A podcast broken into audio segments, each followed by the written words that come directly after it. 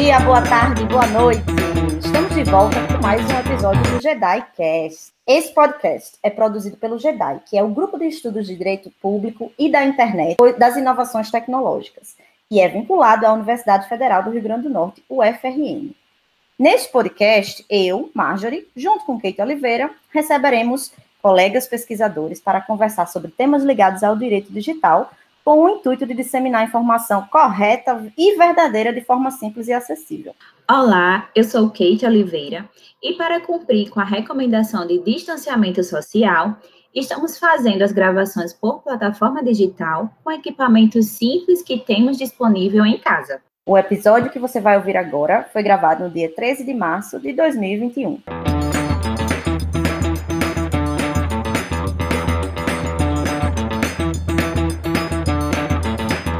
No episódio de hoje, vamos conversar sobre direito digital e as lutas femininas. O mês de março sempre traz consigo uma inquietação onde refletimos sobre os direitos como cidadãs e as lutas relacionadas às pessoas que se identificam como mulheres. Muito já se avançou nesse sentido, mas no nosso dia a dia, a sensação é que ainda temos muito, muito que lutar pois basta que um dos nossos direitos conquistados arduamente esteja gerando o menor desconforto na sociedade patriarcal, este direito tende a ser questionado. A sociedade digital trouxe benefícios em relação à nossa luta, mas também incentiva os holofotes para aqueles que tentam, de qualquer jeito, nos negar a nossa cidadania plena. Por isso, hoje, iremos conversar sobre o direito digital no contexto das lutas feministas com Mariana de Siqueira, Clara e Letícia, ambas pesquisadoras do JEDAI. Então, para começar essa nossa conversa de hoje, é, eu acho que a primeira pergunta que tem que ser feita é uma muito simples. Então, eu queria convidar a professora Mariana para responder. Mariana, o que é feminismo? Ou melhor, o que são os feminismos? Oi, gente, que alegria estar aqui novamente com vocês para falar sobre um tema tão importante que é esse tema que conecta feminismos ao ambiente digital, ao direito digital. Pois bem, a palavra feminismo, ela é tradicionalmente usada para se referir à articulação política de mulheres, ao movimento político que reúne mulheres que lutam coletivamente contra as desigualdades e violências de gênero. Feminismo, portanto, é uma palavra que vai se referir a esse movimento que é horizontal, essa característica é importante, ou seja, não possui uma hierarquia, uma relação de mando e obediência, não há alguém mandando para que as outras obedeçam, não. A horizontalidade prevalece. Além disso, esse é um movimento também marcado pela diversidade. Por isso que a segunda pergunta teve um S aí, né? Ou melhor, o que são os feminismos?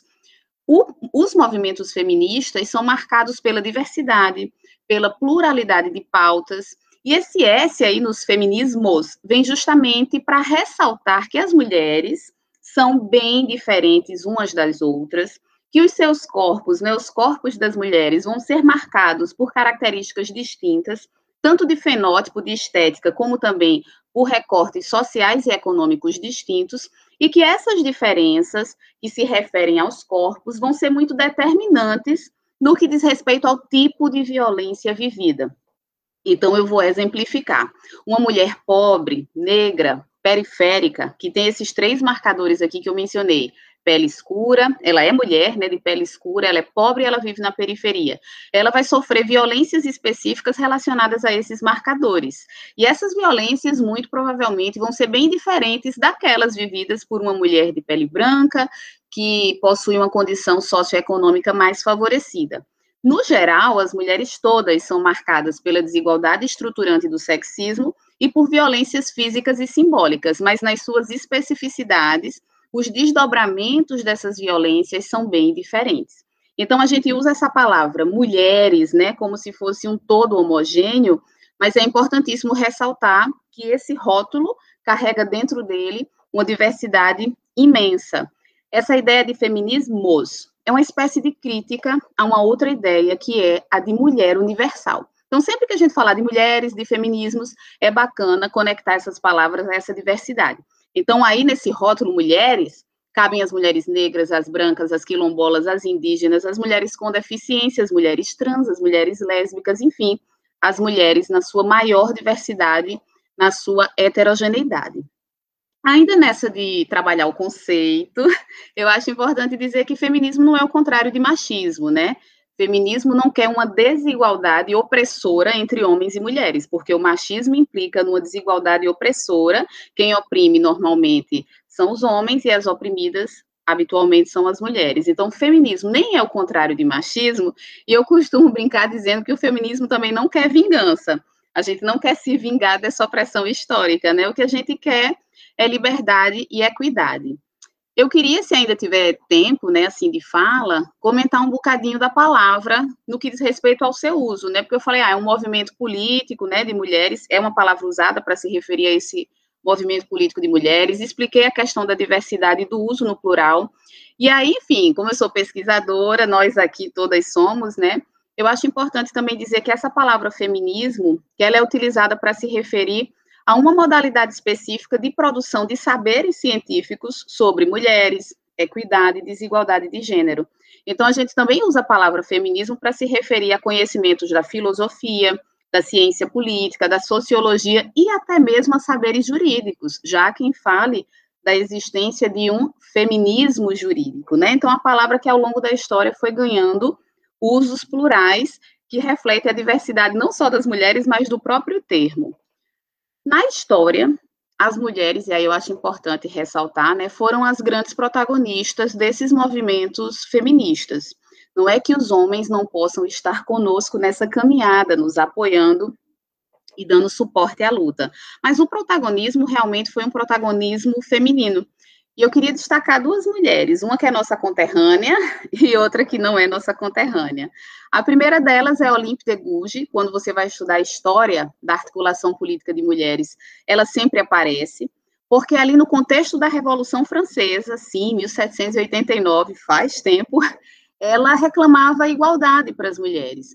E ficou muito indignada quando observou que as mulheres que tinham auxiliado na Revolução Francesa não tinham recebido uma proteção jurídica na declaração que foi fruto da Revolução, a Declaração de Direitos do Homem e do Cidadão. E aí ela resolveu protestar, não é? Olha aí, movimento feminista resolveu protestar e fazer uma declaração de direitos da mulher e da cidadã. Então ela transcreveu aquele texto colocando essas palavras, né, da mulher e da cidadã, criticou o modo de exercício do poder após a revolução e teve um fim que foi um fim muito comum na história para as mulheres subversivas, que foi o da morte. Ela foi guilhotinada. Além dela, além de mencionar Olímpia, eu queria mencionar uma conterrânea nossa, Nísia Floresta, né, que nasceu em 1802, faz bastante tempo, ainda numa época imperial, e ali, há muito tempo, ela já se preocupava com a liberdade e equidade das meninas. Nísia tinha um pensamento feminista muito evidente, escreveu um livro chamado Direitos das Mulheres e Injustiça dos Homens, e ela tinha como pauta especialmente educação científica para as meninas.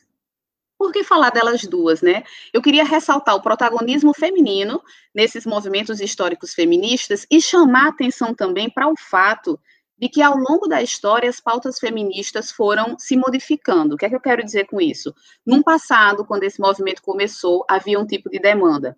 Por exemplo, ah, nós queremos ter o direito de votar, nós queremos trabalhar tendo uma legislação protetiva e que observe essa condição de que somos mulheres e isso é diferente, afinal de contas, a mulher vai engravidar, pode engravidar, né, vai parir, a trabalhadora nessa condição tem que ter um trato isonômico, os direitos que envolvem a liberdade sexual e reprodutiva. Então, em cada momento da história, essas pautas foram mudando, isso também é uma característica muito importante do movimento, que é analisado como se se desenvolvesse em ondas, e agora a gente vive uma onda muito peculiar, né, que envolve a proteção das mulheres, as desigualdades que elas vivem, inclusive no cyberespaço.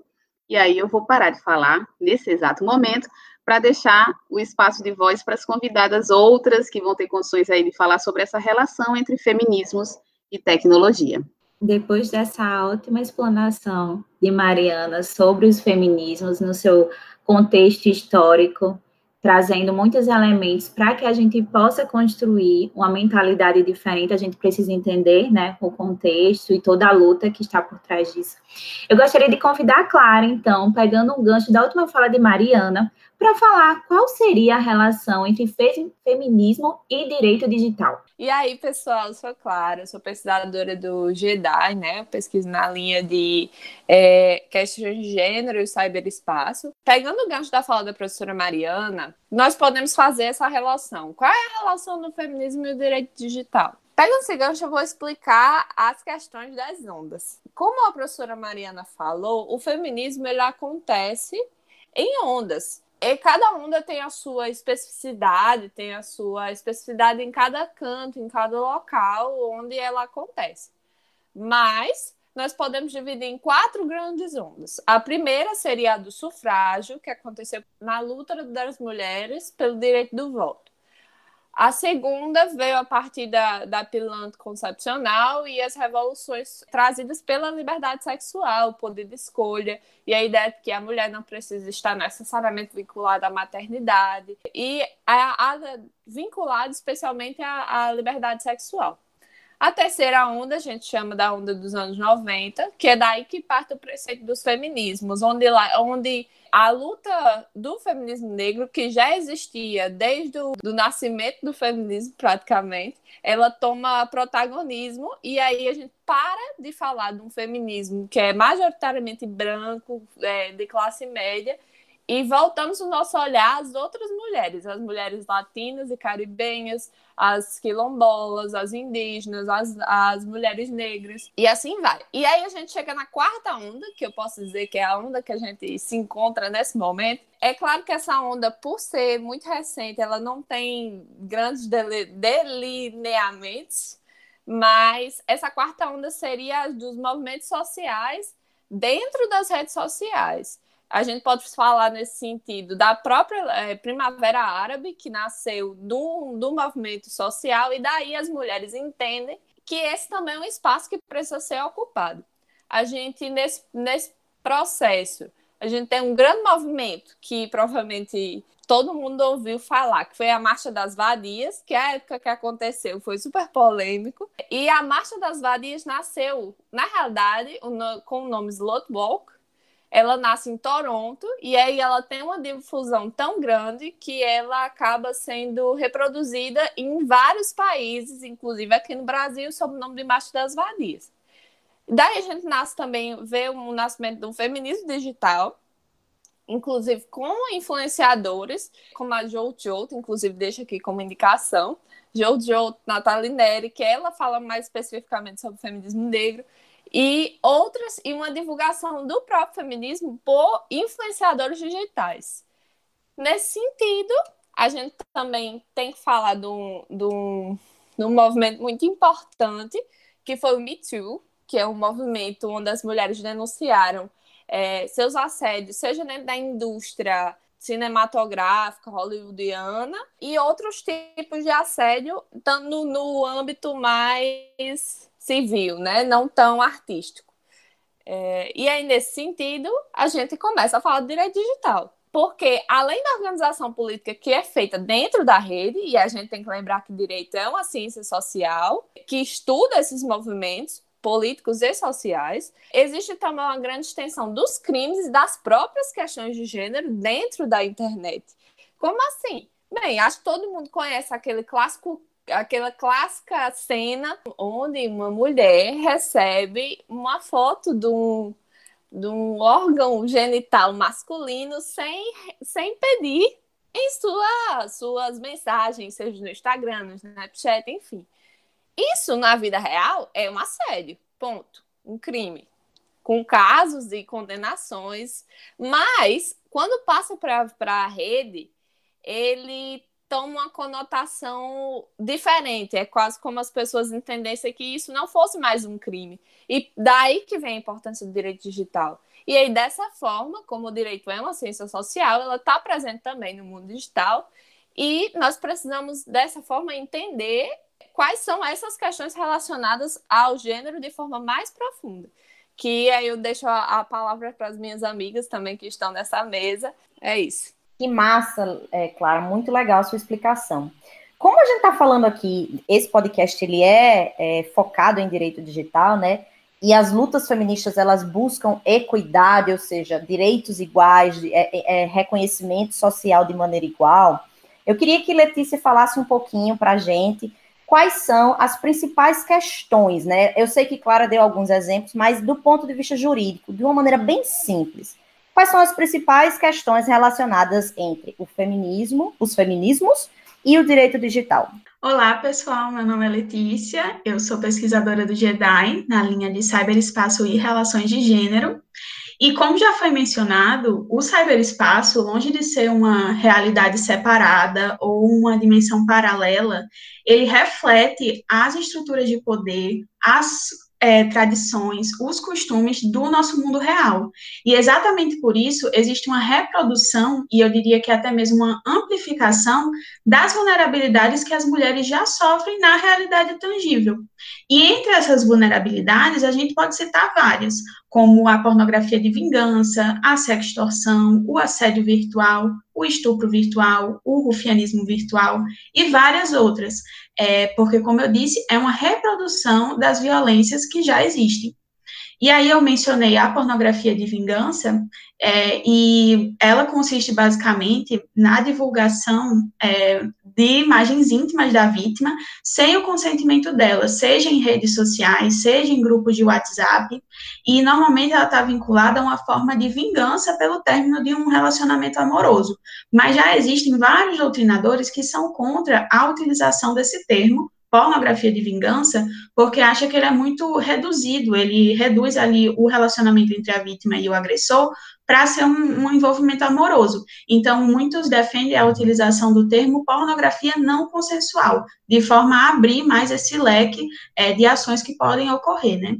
É, outro exemplo que eu citei foi a sextorção, ou sextortion, que ela se refere é, a não à divulgação em si, mas à ameaça de divulgação desse conteúdo íntimo. Inclusive, uma novela da Globo, é, Amor de Mãe, ela meio que retratou esse crime é, no, na, no relacionamento entre o Thales e a Lídia, que são dois personagens, que é exatamente uma reprodução dentro da teledramaturgia das vulnerabilidades que a gente já encontra realmente dentro do cyberespaço.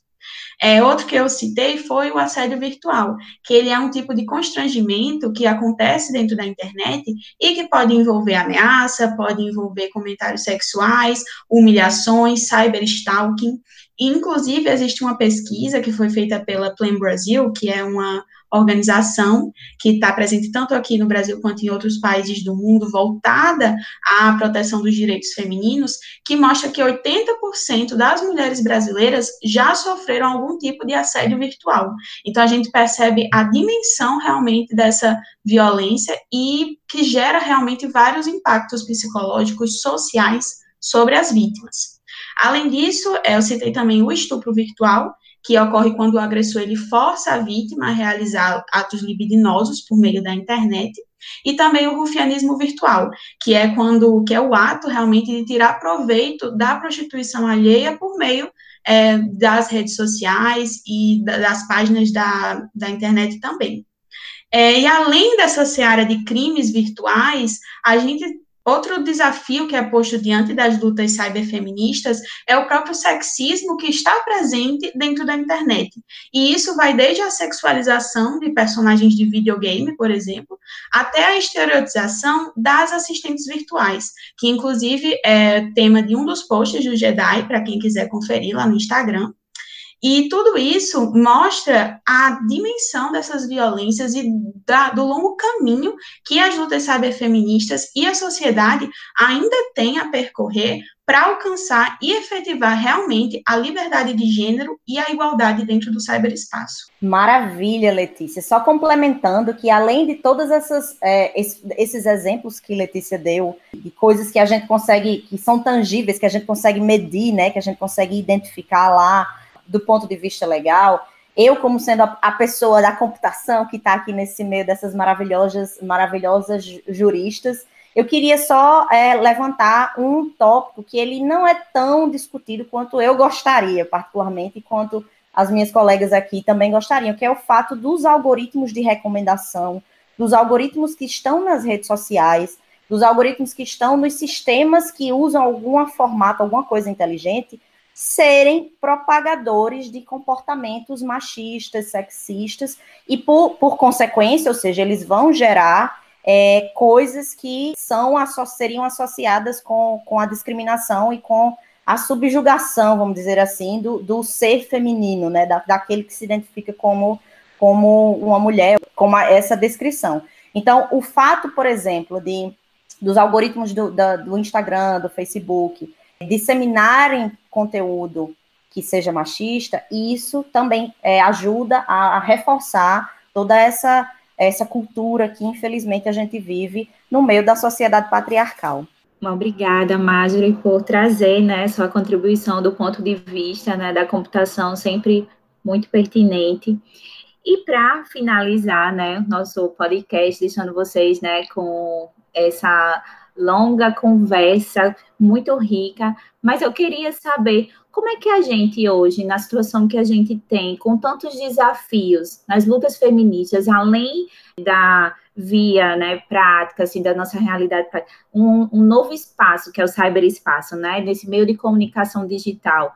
Então, como a gente pode trabalhar o avanço do direito digital em relação às lutas femininas. Gostaria de chamar Mariana de Siqueira para falar um pouquinho sobre isso com a gente. Ah, essa pergunta é muito bacana, né? Como fazer com que o direito digital se amplie, avance e, é, de repente, se aperfeiçoe a partir das pautas lustras e epistemologias, né, dos saberes, dos conhecimentos dos feminismos. Eu acho que a primeira coisa é, ele precisa avançar nesse aspecto. Se o direito, em sua generalidade, assim, o direito como um todo, não olha com tanto cuidado, atenção e frequência para as questões de gênero, né, se não filtra o seu conteúdo a partir dessas lentes, o direito digital igualmente. Então, acho que o primeiro aspecto é necessita avançar, porque avançou muito pouco nesse sentido, né? Eu compreendo, é, na mesma linha do que foi dito por Letícia, né, que esse espaço virtual, ele acaba reproduzindo, talvez ampliando, modificando, incrementando o que a gente já vive na nossa vida material, né, que o direito chama de tangível, né, nessa vida do toque, do contato físico. Então, as violências e desigualdades do mundo do contato físico, elas acabam repercutindo também nesse espaço virtual e óbvio que vão ganhando um incremento, um novo formato. Então, ter a consciência de que esse espaço, que parece que só tem vantagem, né? Porque quando a gente fala sobre internet, rede social, num primeiro momento, o impulso é de observar as vantagens, o deleite que esses espaços, né, oferecem, enfim. E aí é importante chamar atenção para o fato de que existem também problemas, muitos são já conhecidos nossos, porque acontecem na realidade material, essa do nosso contato físico, e alguns são novos e típicos desse ambiente virtual, né? Então, entender o cyberespaço dessa forma também é importantíssimo, né? Mapear as principais violências de gênero virtuais, a gente precisa ter esse mapeamento de forma muito clara, porque algumas são velhas conhecidas nossas, algumas violências que se replicam nesse espaço, e outras parecem que são bem novas, né? Então é muito importante observar essas novas violências. Se a gente observa as fake news relacionadas a gênero especificamente, fazendo uso de deepfake, que é aquela inteligência artificial mais incrementada, parece ser um, uma violência nova, né, típica do cyberespaço. Então, fazer esse, esse mapeamento dessas violências de gênero no cyberespaço, isso é importantíssimo. Por quê? Porque uma vez que a gente entenda esse fenômeno de interação social com violência e desigualdade de gênero no ambiente virtual, a gente tem condições de pensar de uma forma mais orientada, um raciocínio mais científico sobre a melhor saída. Qual é a melhor saída? É criar novas leis? É criar novos crimes, porque também no impulso parece que só existe essa saída, né? Vamos fazer desses elementos novos indesejáveis crimes. Será que o punitivismo e a tipificação de tudo é realmente a saída? Em alguns casos pode ser, mas será que em todos, como muitas vezes né, se levanta? Então, pensar se a melhor saída é a criação de lei, que tipo de lei, se é civil, se é penal, se é administrativa, pensar em políticas de educação, para a cidadania digital. E assim, esse é um problema de agora. Nós temos mulheres de várias idades usando o espaço virtual e sofrendo essas violências. Quando a gente pensa em educação digital, eu não estou me referindo só às crianças nas escolas. Eu estou me referindo a esses outros públicos que já saíram da escola faz é tempo.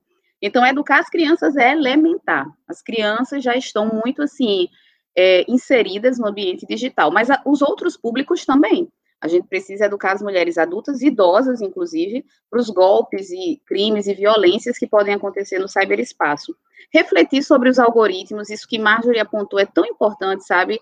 Refletir sobre o sexismo dos algoritmos, já que o nosso tema é gênero, mas a gente podia falar de racismo e de outros problemas também, e não só ficar pensando e refletindo, mas tentar propor, né, algum enfrentamento. Então, se eu pudesse, assim, dar uma resposta bem objetiva, eu diria que o direito digital tem que colocar as lentes do recorte de gênero também ao estudar isso que a gente chama de cyberespaço, legislação e direito. Esse recorte de gênero, na minha perspectiva, é fundamental. Perfeito, Mari. Muito bem colocado. É, e é interessante que quando a gente fala sobre cidadania digital, que esse também foi o tema né, do nosso primeiro podcast. Então, se você quiser saber mais, volta lá, escuta, que vale muito a pena. E como para a gente fechar de uma forma com chave de ouro aqui, eu gostaria de convidar nossos convidados para deixar uma mensagem final sobre é, as lutas feministas nesse ambiente digital eu gostaria de chamar Clara, Letícia e Mari, né, para dar a sua contribuição final. Keito, eu acho que esse é um tema essencial, ele é muito importante, não por outro motivo. É, eu acabei me vinculando a essa pesquisa, como eu sempre digo, eu fui levada a ela. Essa é uma, aquelas questões de gênero são questões que acho que cada uma daqui da mesa sente na pele e sente uma motivação interna de seguir pesquisando, estudando sobre esses temas. E eu acho que a mensagem que eu tenho para deixar aqui é que as mulheres devem sim continuar se unindo e por mais que o mundo, especialmente na perspectiva digital, pareça estar pior, só com esse movimento, com essa luta, a gente vai conquistar ocupar, nós vamos ocupar esses, esses espaços também, né? Como a gente, como a gente no movimento feminista sempre diz, ocupar tudo e vamos ter uma mulher em cada canto desse, desse ambiente digital. É isso. Então, eu só gostaria de agradecer pela oportunidade de discutir esse tema, que muitas vezes é ignorado pela sociedade, sociedade essa que deixa as vítimas à mercê de agressores que veem a anonimidade da internet como uma oportunidade de impunidade realmente pela prática desses crimes.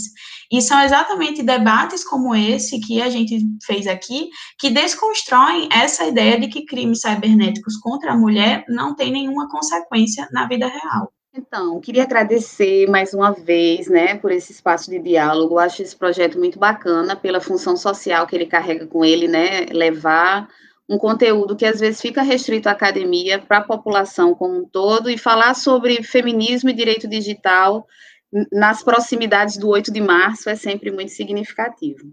Que mensagem eu poderia deixar, né? Eu acho que uma das mensagens que mais me toca ao coração com relação à articulação de mulheres é a de que juntas nós somos, sem sombra de dúvidas, muito mais fortes que essa articulação de mulheres na história foi muito importante e ela continua sendo importantíssima.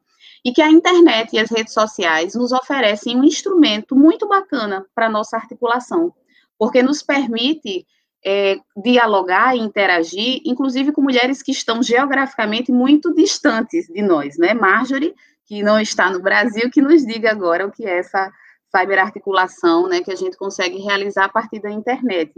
Então, as redes sociais e a internet trouxeram, obviamente, violências para as mulheres, sem sombra de dúvidas, porque esse é um problema estrutural, vai estar em todos os espaços, inclusive no cyberespaço. Mas nem só de mazela vive a internet e as redes sociais, né? Então é possível que a gente se articule e não à toa, o ano de 2015 foi eleito como o ano do cyberfeminismo, o ano do feminismo, né, na internet. Isso porque as mulheres começaram a buscar mais, é, mais informações sobre o que é feminismo, o que é empatia, o que é sororidade, né? E isso é muito importante, porque informação, informação de qualidade, em tempos de fake news é importante ressaltar, informação é poder.